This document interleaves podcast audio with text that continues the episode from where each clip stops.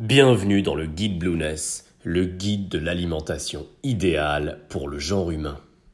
Nous avons vu dans les chapitres précédents que les glucides ont trusté le podium des recommandations officielles émises par les États-Unis au détriment des lipides sous l'impulsion d'un lobby, la Fondation internationale pour la recherche sucrière, l'ISRF.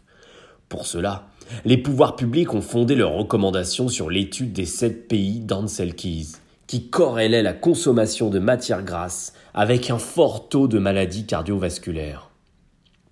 De son côté, John Yotkin, ennemi juré d'Ansel Keys, accusait quant à lui le sucre d'être à l'origine des maladies émergentes de civilisation, comme l'obésité ou les maladies cardiovasculaires. Mais sa théorie ne fut pas prise au sérieux à l'époque. Sauf que bien plus tard, il a été prouvé que l'étude des sept pays était biaisée, Ansel Keys avait volontairement choisi les populations qui corroboraient sa thèse et écarté les pays qui ne montraient pas de lien entre consommation de matières grasses et fort taux d'infarctus. Ansel Keys n'a pas été le seul déclencheur. La Fondation internationale pour la recherche sucrière, principal lobby de l'industrie sucrière, aidée par les firmes céréalières, n'a pas lésiné sur les moyens afin de faire du sucre et des glucides un élément indispensable de l'alimentation humaine. La meilleure défense, c'est l'attaque. Et c'est ainsi que les défenseurs du sucre allaient désigner un coupable tout trouvé, les matières grasses.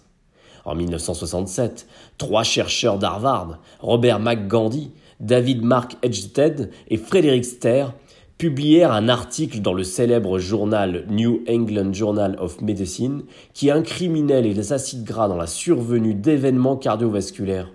Selon eux, l'unique moyen de prévenir les maladies cardiovasculaires, c'était de réduire la consommation de cholestérol et de graisses saturées. Seul bémol, il a été prouvé beaucoup plus tard que l'ISRF, la Fondation internationale pour la recherche sucrière, avait payé ses scientifiques environ 6500 dollars, soit environ 50 000 dollars aujourd'hui, pour rédiger ses conclusions. Or, David Mark Edgeted devint par la suite directeur de l'USDA, le département de l'agriculture des États-Unis, où il a participé en 1977 à la rédaction de ce qui allait devenir, tenez-vous bien, les directives nutritionnelles du gouvernement fédéral américain. Le lobby du sucre édita en 1975 un livre blanc intitulé Le rôle du sucre dans l'alimentation moderne. L'objectif de ce document, c'était de contrer ce que John Tatem Jr., président de l'ISRF, appelait les ennemis du sucre. Pour populariser leur thèse, les lobbyistes envoyèrent en ligne de front médiatique Frédéric Ster, vous savez, l'un des trois chercheurs corrompus qui avait incriminé les acides gras dans la survenance de maladies cardiovasculaires. Les comptes rendus de l'association du sucre rapportent ainsi que Ster était chargé, de, était chargé de promouvoir le sucre dans des émissions de télévision et dans plus de 200 stations de radio. Le livre blanc fut d'ailleurs adoubé par la FDA, l'administration américaine des denrées alimentaires et des médicaments, dont le président, George Irving, n'était autre qu'un ex-membre du Conseil consultatif de l'industrie sucrière. Et même si les conflits d'intérêts de Frédéric Ster furent révélés dans un rapport rédigé par le Centre pour la science datant de 1976, et qui était intitulé Professeur prit la main dans le sac, il était trop tard pour faire machine arrière le rouleau compresseur médiatique était lancé et le gras allait devenir l'ennemi public numéro un.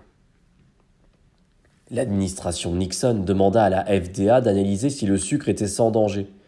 Pour cela, on fit appel à la Fédération des sociétés américaines de biologie expérimentale, constituée de 11 membres. Or, la mission était dirigée par ce fameux George Irving, celui qui avait occupé pendant deux ans la direction scientifique de la Fondation internationale pour la recherche sucrière, ce fameux lobby sucrier. Des documents internes montrent par ailleurs qu'un autre membre du comité, Samuel Fomon, avait reçu des financements de l'industrie du sucre, au, du sucre au cours des trois dernières années. Outre ces conflits d'intérêts, le comité se basa principalement sur le livre blanc de l'association controversée, ainsi que sur d'autres travaux des mêmes auteurs.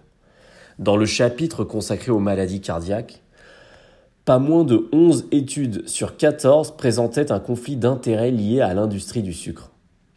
Cinq études avaient été rédigées par Francisco Grande, un proche de Keyes, et trois étaient signés Edvard Biermann, le scientifique anti-gras dont nous avions précédemment parlé. En janvier 1967, le comité rendit ses conclusions.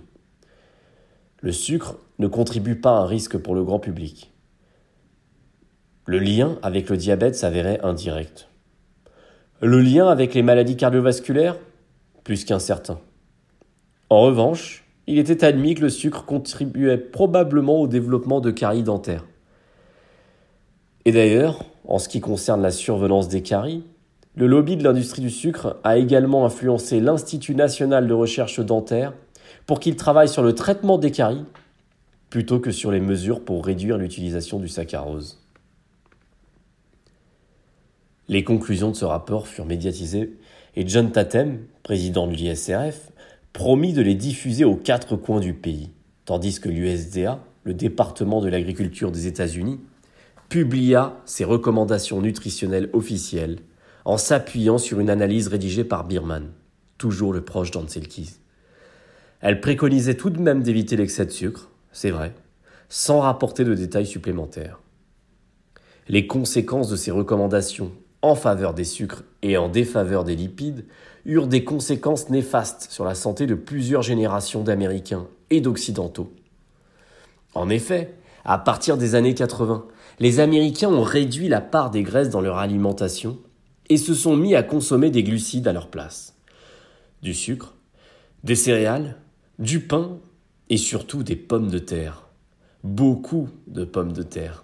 Les glucides constituent ainsi plus de 50% des apports à partir des années 2000.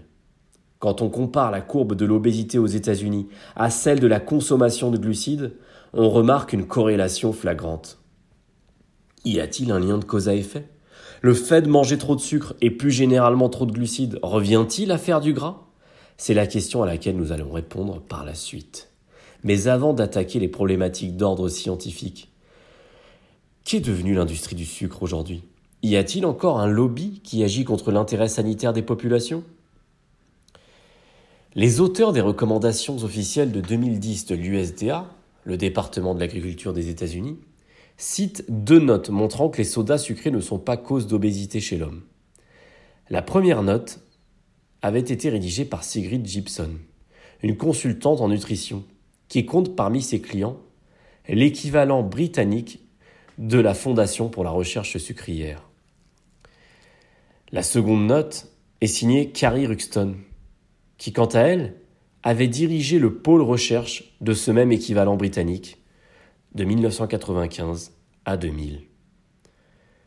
Or, cette association est une organisation britannique financée directement par l'industrie du sucre et créée en 1964 pour améliorer, je cite, la connaissance et la compréhension des contributions du sucre et d'autres glucides à une alimentation saine et équilibrée. Un peu plus tôt, en 2003, L'OMS, l'Organisation mondiale de la santé, tenta d'émettre une nouvelle recommandation, selon laquelle les sucres ajoutés ne devraient pas représenter plus de 10% des calories absorbées, soit 40% de moins que les estimations d'un Américain moyen. Le président alors en poste de l'Association du sucre, Andrew Briscoe, depuis reconverti en vice-président d'une société d'immobilier, écrivit au directeur de l'OMS pour l'avertir qu'il inciterait le Congrès américain à remettre en cause le financement futur de l'organisation. Deux sénateurs, Larry Craig et John Bro, coprésidents du comité du Sénat sur les édulcorants, écrivirent au secrétaire d'État à la Santé, Tony Thompson, afin d'empêcher que le rapport de l'OMS ne devienne la position officielle de l'organisation internationale. Ce rapport n'eut effectivement aucune influence sur les recommandations alimentaires publiées en 2004. À bientôt pour le prochain podcast.